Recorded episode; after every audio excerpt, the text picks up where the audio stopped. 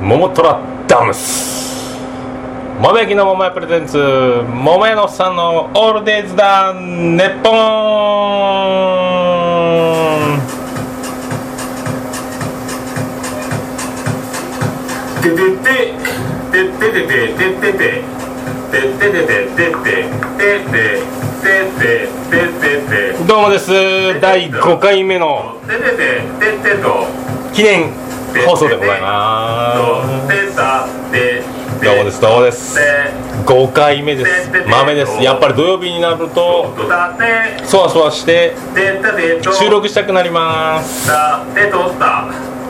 んであの収録しようと思って今日今8月24日土曜日2時14時半過ぎぐらいなんですけど本当はもう14時ぐらいにはもう収録始めようと思ったんですけどねそれを押した押してしまったわけがあります。あそれはちょっと後に話すとして。予言が当たりましたね。予言じゃないですね。そんな気がしてたというあの甲子園の話でございまして皆さん覚えてますかね？あの前の前の放送3回目の放送で僕は言ってました。素晴らしいですね。それと第5回の今日の記念放送と素晴らしいですね。おめでたいことが重なっておりますね。素晴らしい。Can I celebrate? Can I celebrate tonight? みたいなそのめでたいですねでなんでめでたいかというとあの最初甲子園が高校野球終わりましたけど甲子園が始まって九州勢ばっかりがぶつかってつまらんねつまらんねとでも甲子園でやってる九州大会みたいなもんやねって思うのかこれが野球の神様が決勝で甲子園の決勝で九州勢が残るための一つの手段としてこういうちょっと手荒な組み合わせを持っていったんじゃないかというやつですね。それを、えー、証拠の第3回を、えー、今からそうこれですね。チャレンジ中です。今日8月12日月曜日ですねあのなんとびっくりでございます。高校野球盛り上がっておりますけども九州対決祭りでございますよ。今湘南と佐世保実業長崎の佐世保実業と鹿児島の湘南がやっております。第3試合は宮崎の延岡学園と福岡の自由が丘。ほらほらほらほら。九州対決ですよ。言うとりますね。これを潰し合いだと思いますか？甲子園でやってる九州大会だと思いますか？九州勢がすぐ消えていくのが早いのか？もしかしたら野球の神様は決勝に九州勢を残すの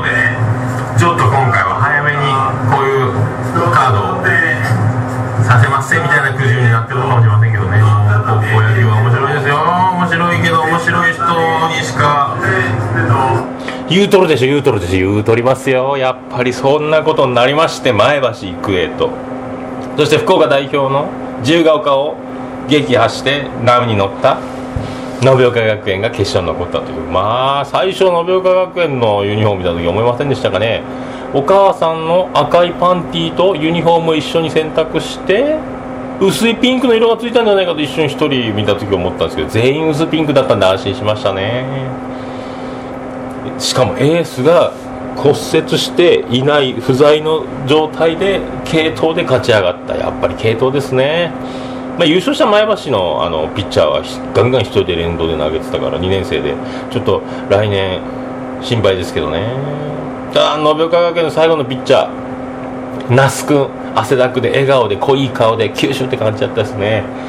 まあ闘志むき出しにしながらも笑顔で汗ボッタボタで投げて抑えてピンチを切り抜けるというスタイル。なんか感動しましたけどね。なんかあのー、で最後のバッターもその延岡学園の那須君だったっていうのを見た時に思い出すのはあのハンカチ王子と田中マー君のあの苫駒え？駒大苫小牧。駒大苫小牧。早稲田実業のあの決勝最後のバッターマー君。マウンドにいるのは斎藤佑樹なんかあれ思い出したなと思ってですね。で那須君もあの最後の打席でもう雄たけびを上げて気合満々で「オラー!」言うとって。でピッチャーの方も「オラー!」って雄たけび上げながら投げたんでちょっとやっぱあの打ったる打ったるっていう追い込まれたカウントだったんで、まあ、そういうのがあったんでしょうね。でもだからちょっとアウトコースに外れ気味のあの左バッターボックスに立てた那須君がちょっと高めのストレートちょっとシュートしてあの右の外アウトコースにこう流れていったのを振っちゃいましたね。もうちょっと冷静やったらあのボール球を見逃してたら頭冷えてたらどうなってたんだろうっていうのありますけどね。あれ一塁二塁かなんかのチャンスやったけんですね。1点差。ってなるとあのイチローが WBC であの韓国戦の決勝であの決勝タイムリーを打った時みたいに自分で実況してたみたいな。ああいう心境とか。あとこの前の WBC のあの東京ドームでやった井端のあの起死回生のタイムリーとかですね。ああいうぐらいなやっぱプロはすごいなというあの冷静なやつですね。いやー面白かったですね。で熱湯甲子園はもうあれ古賀衆のモノマネがちょっとひどすぎたんですかね。長嶋美奈ちゃんがメインのキャスターを外れてちょっとちょっとしたあのコメンテーター的ポジションゲストポジションみたいな感じで。MC は工藤さんとテレ朝の曲穴が回すという感じだったですね。この後チューとかやりすぎたんですかね。なんかそんな気がしますね。まあそういうことでございますんで第5回記念放送、えー、スタートでございます。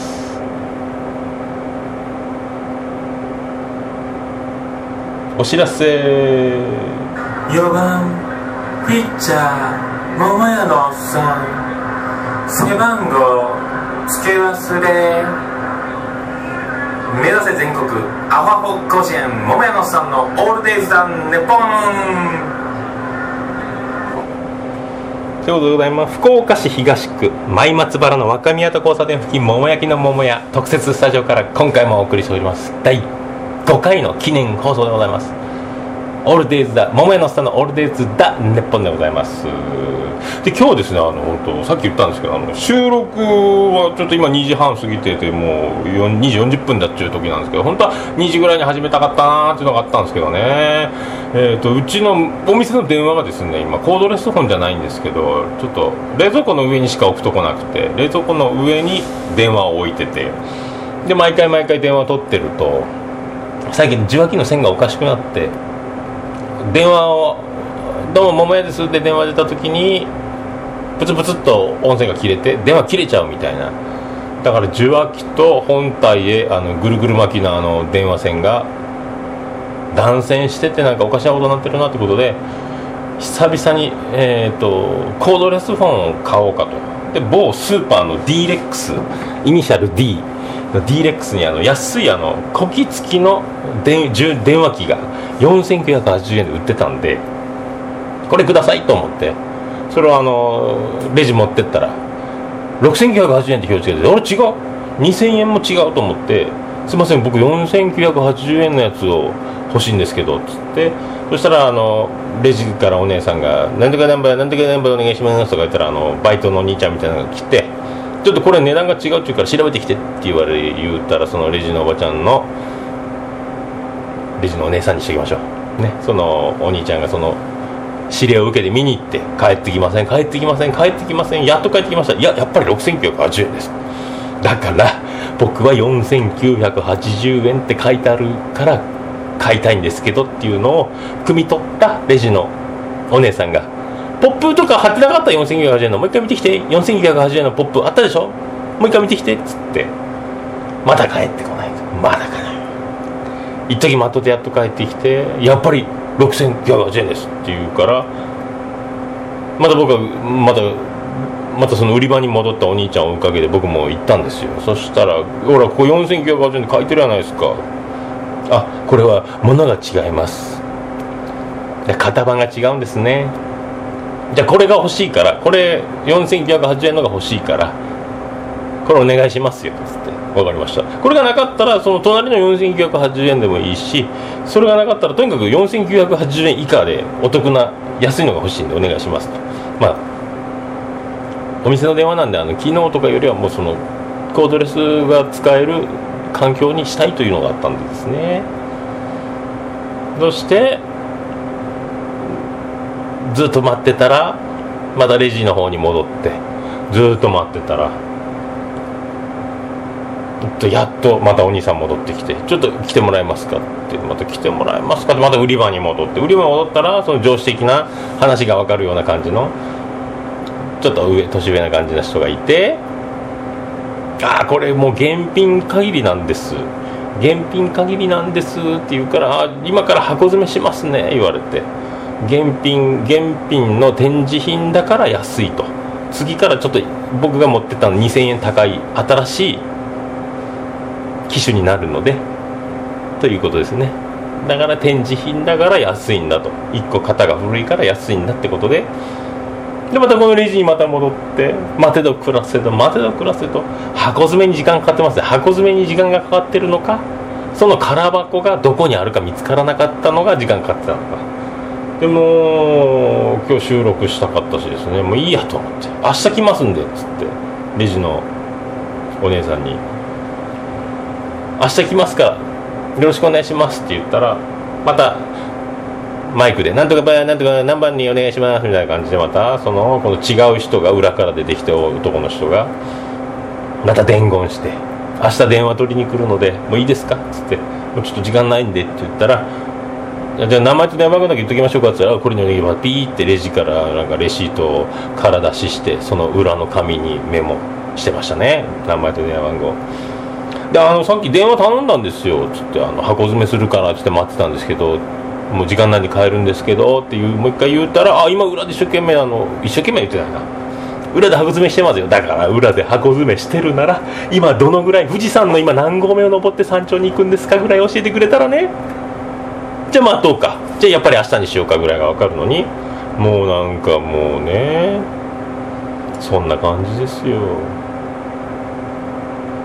今やってますよ。あれで今どのぐらいなのかと聞けば答えるかもしれんしちょっと待っとってってまた裏まで行って見てきてとかちょっと時間がかかるのかもしれんし。まああの電気屋さんじゃないところで電化製品を買うからかもしれないですけど、まあ、安いですからね。スーパーで電話機が売っていると。ここが味噌の味噌かもしれんですけどね。また明日。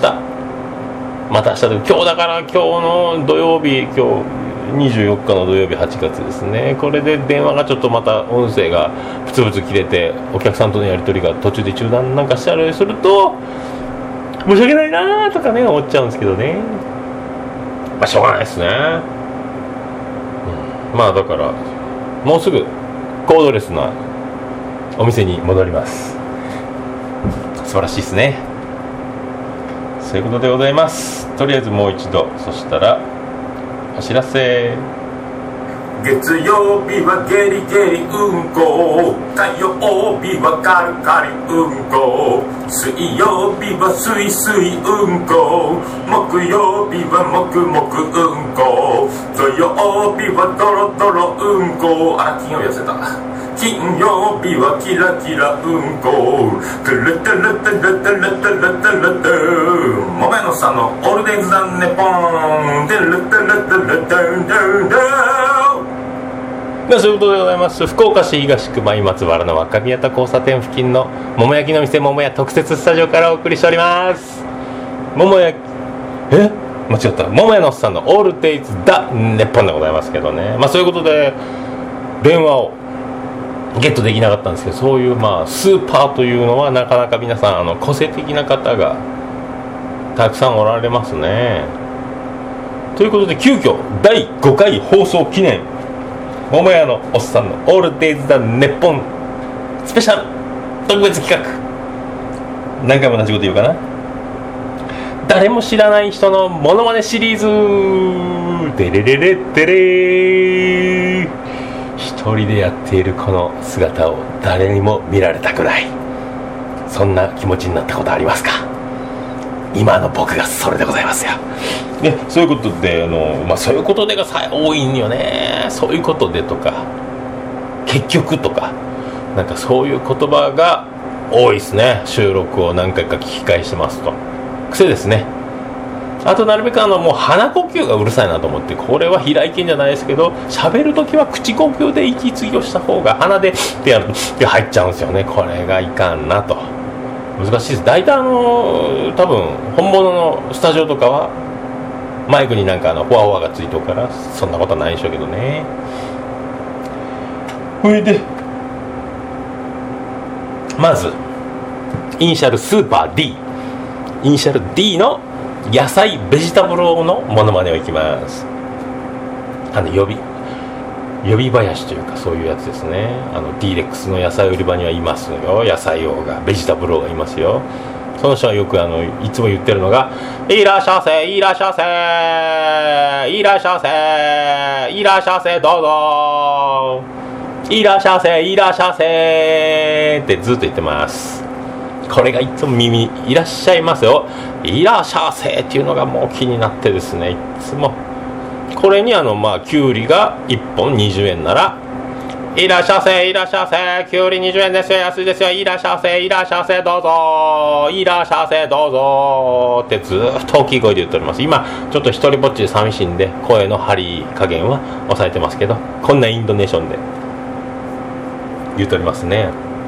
あとですねスーパー S S にあそこでよくあの前ブログにも書きましたけどあのザマスザマスおばさんのレジですね。すべてに「ございます」をつけます。だから、えーままあ、レモンとか牛乳とか買いますね。いらっしゃいませ。ねきゅうりでございます。ピッ。牛乳でございます。ピとか。レモンでございます。ピってなりますよね。まあまあ一緒でございます。で会計が1358円でございます。って言うでしょ。で2000円から2000円でございますですよ。このございます。2000円でございますが面白いですね。2000円お預かりします。みたいなところございます。とこれでもし僕がサザエをもしレジに持ってったらサザエでございます言ってくれるのかなって期待するんですけどまだそのサザエをレジに持っていく勇気はないですね。まだ食べる用がないというか。売ってるのか？売ってないでしょうね。売ってたらやってみたいですね。あともう一つがスーパー H デーのお姉さん。もうあの自動音声ガイダンスのようなあの機械的な感じがいいですね。いらっしゃいませ。返茶カードはお持ちですか？はい、お預かりします。あお返しします。337円でございます。あお預かりします。はい、337円のお返しでございます。ありがとうございます。返茶カードはお持ちですか？お預かりします。ずっとこんな感じでやってますね。面白いですね。面白い。もう毎回、毎日同じことをずっとやってるから、もう感情を捨てて、ただ業務に徹するという姿勢になってもう自分を殺して本当は笑顔も素敵な生活をしてるんでしょうけども仕事と割り切ってるんでしょうかね。そのあの調子が一番あの素晴らしい楽しいですね。聞いててね。あとは某お好み焼き屋 F 屋のママさんですね。この人もなかなか素敵ないらっしゃいませと。ありがとうございますと言いますね。いらっしゃいませ。ありがとうございます。チーズ玉1ですとか のあの伸び方がいいんですよね。ただそれだけなんですけどね。あともう一つ某100円ショップのセクシーレジおばちゃんのセクシーボイスですね。あの声がセクシーでございますね。目をつぶってると素敵な世界へ行きそうな気がしますね。僕が真似できるかどうかは分かりませんけど。いらっしゃいませ。お待ちのお客様こちらのレジへどうぞ。100円がいって100円がいって210円でございます。250円からお預かりしますみたいな感じですありがとうございます。似てないですけどね。このセクシーな感じがいいんですよね。まあ似てないけど誰も知らないものまでなんで、まあ、漢字だけ掴んでもらえばいいなと思ってるんですけどね。以上でございます。お知らせあなたの心の隙間をお埋めするかもしれませんよ。もしかしたらございますけどね。お題はいただけませんよ。桃屋のおっさんのオールデイズだネポン。福岡市東区前松原若宮田交差点付近の桃焼きの店桃屋特設スタジオから今回もお送りしております。桃屋のおっさんのオールデイズだネッポンでございます。それではおっさんとジジコーナー。ジジジ何も出てこない。で今日もヤフーニュース開いております。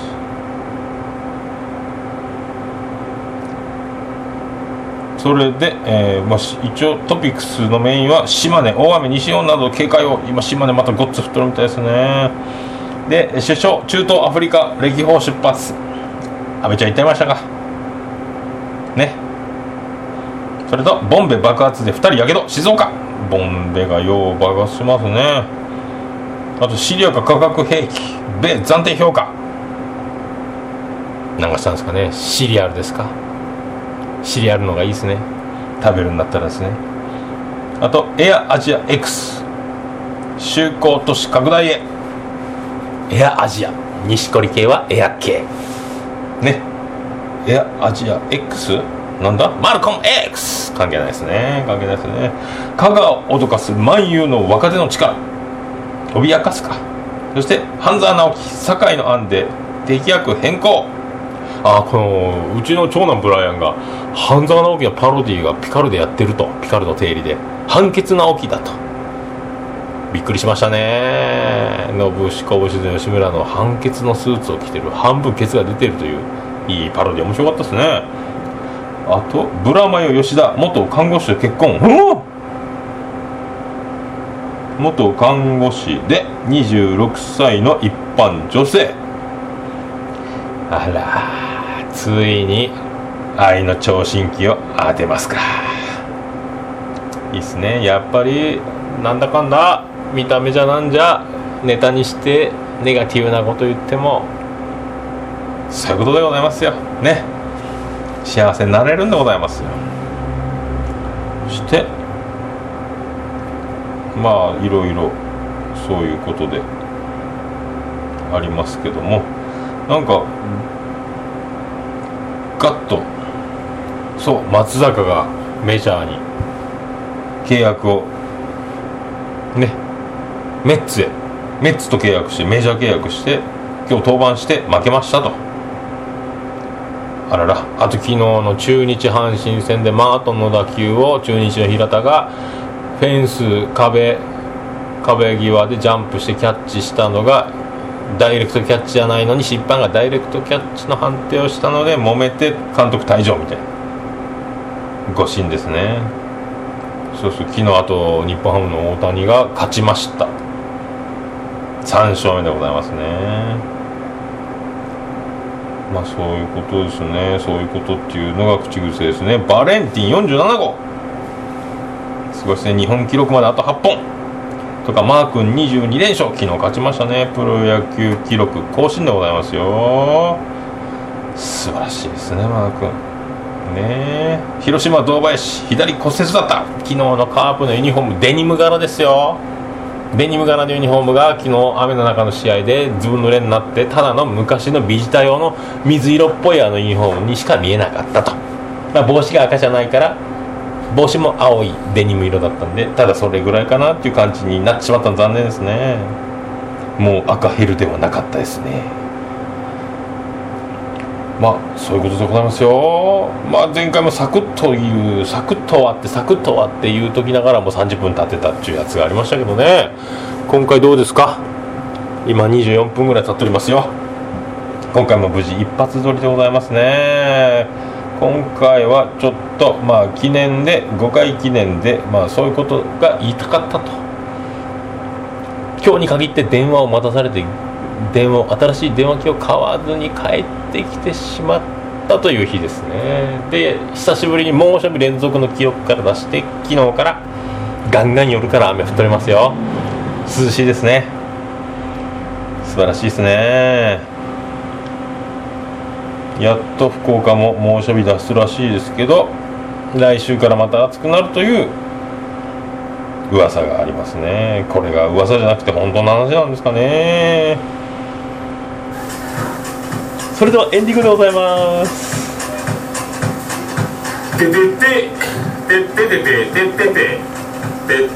おかげさまであの第5回でございますねよかったですねもう今日無事にまたテロログでアップできればアップしますんで。そしたら iTunes にも反映されて皆さんも夕方の今日の夕方ぐらいには皆さんお耳に書かれていることだと思いますよ。まあそういうわけでお送りしてまいりました。福岡市東区前松原若宮と交差点付近からお送りしております。桃焼きの店桃屋特設スタジオからですよ。桃屋のおっさんのオールデイズだ日本でございますけど。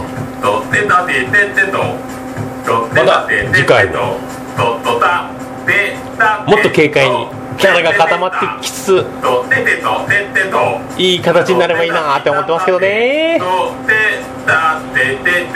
また6回7回8回10回100回200回。ね。もっと軽やかなトークになっていくように。目をつぶるとお花畑でサンドイッチを食べてるぐらいな気分になるといいですね。そういうことですよまあそういうことでそういうことでが多いんですよね。まあそういうことでございますからまあよろしくお願いしますと。いうわけでございます。東区若宮と交差点付近から全世界中へお届け。桃屋のさんのオールデイズ・ザ・ネポー。今日の格言は時間がない時に電気屋さんじゃない電気屋さんじゃない専門店じゃないところで電話は買わない方がいいってことですね。また次回。ありがとうございます